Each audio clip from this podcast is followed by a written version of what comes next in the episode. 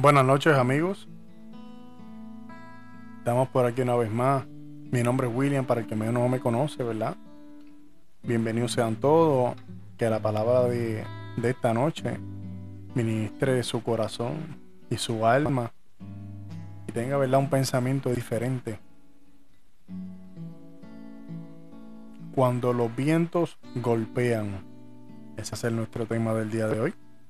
Cuando los vientos golpean.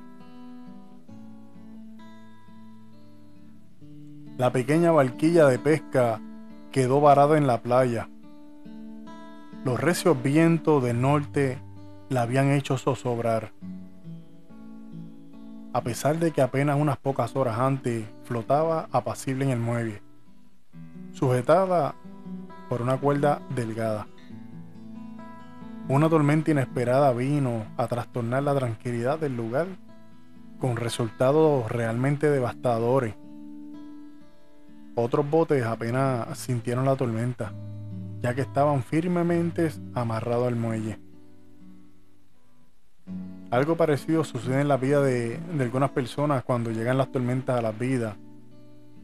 La paz huye de su corazón y le cede el paso y la intranquilidad a la preocupación. Es posible que también la fe del creyente se debilite y que esto lo lleve a pensar que Dios lo ha abandonado. Pero mira lo que nos dice en Lucas 8, versículo 24. Él se levantó y reprendió al viento y a las olas. La tormenta se apaciguó y todo quedó tranquilo el gran océano de nuestra vida, hay días de apacible calma, aunque también hay días de vientos huracanados. Las circunstancias inesperadas podrían ser financieras, familiares, de salud, y quizás nos hagan creer que posiblemente no, nos hundiremos. Sin embargo, debemos tener la seguridad de que aquel que respondió al viento y apaciguó la ola aún sigue con nosotros, dispuesto a darnos salvación. Cuando vengan las tormentas de la vida, recuerda que Dios tiene el poder para calmar la tempestad. Él se levantó, reprendió al viento y ordenó al mar. Silencio, cálmate. El viento se calmó y todo quedó completamente tranquilo. Marcos capítulo 4, versículo 39.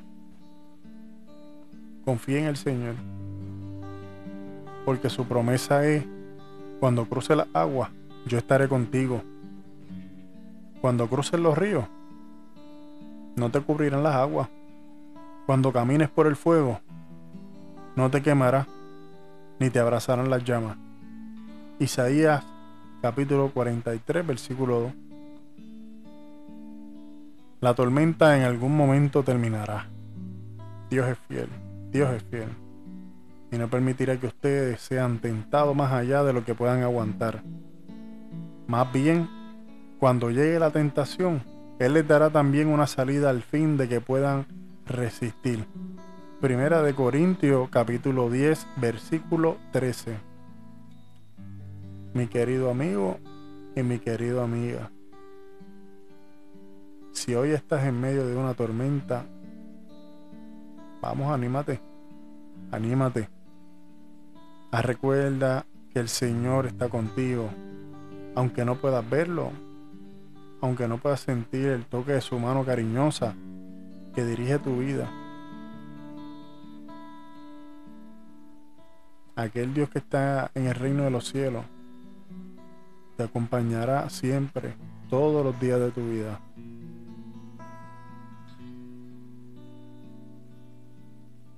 ¿Estás dispuesto a cruzar esa tormenta agarrado de la mano de Dios?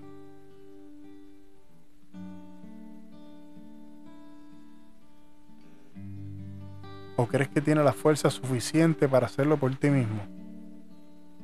¿Crees que tú simplemente eres dependiente de ti.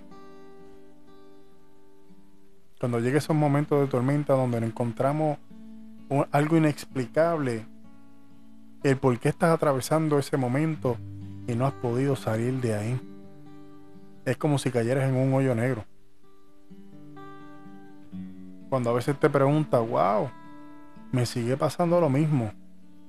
No encuentro la manera de cómo resolver esta situación.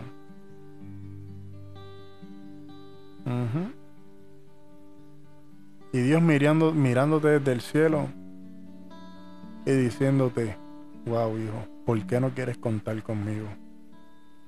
Tantas cosas hermosas que tengo para ti y por tu avaricia y tu arrogancia sigues tropezándote por lo mismo, por ni siquiera darme ese espacio para yo trabajar contigo, trabajar en tu vida, trabajar en tu corazón, en tus situaciones, en tu salud, en tus problemas familiares, en tu casa.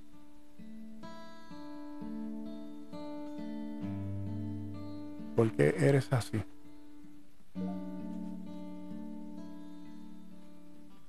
Si eres de las personas que, que no te gustan de, que te ayuden, pues te digo que estás equivocado.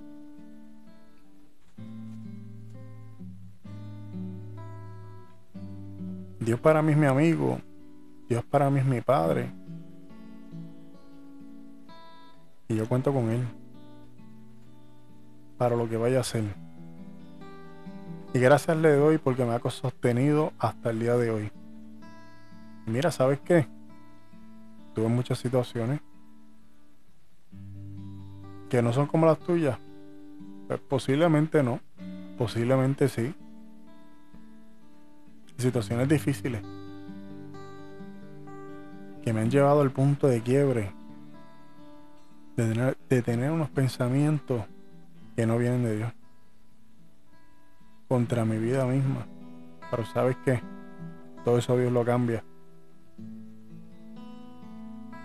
Cuando tú dejas que Dios transforme y trabaje en tu vida, te sientes como una vasija nueva. Vamos a empezar de cero. Pero vamos a empezar de cero con la ayuda de Dios. No voy a empezar desde cero con mis propias fuerzas. Jamás. Va a ver las cosas totalmente diferentes. Y te lo digo y se los digo. Por experiencia, como testimonio. Dios es todo. Dios es todo. Recapacita.